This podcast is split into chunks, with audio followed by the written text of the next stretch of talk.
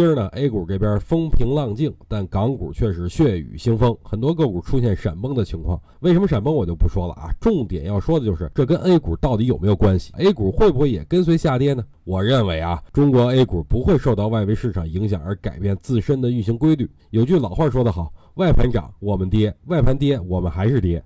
不过目前 A 股已经走出了向上的趋势，趋势形成，除非有天大利空，要不然很难让牛再回头。所以我敢肯定的就是，本次大盘还会继续向上冲击。即使明后两天调整，也是最好的买入时机啊！有可能我太激进，但我就是如此啊！还有最后三个交易日，本月就要结束了。我觉得在这三天里，会明确的出现一个七月的投资主线，有可能是国企改革，也有可能是有色，甚至有可能是雄安或者大湾区。不管是谁，我觉得机会都不会太少。只要大家能跟上我的步伐，我相信各位都能把握下半年的投资主线。说个题外话吧，大家一定要留意我七月一号的语音，里边会有惊喜。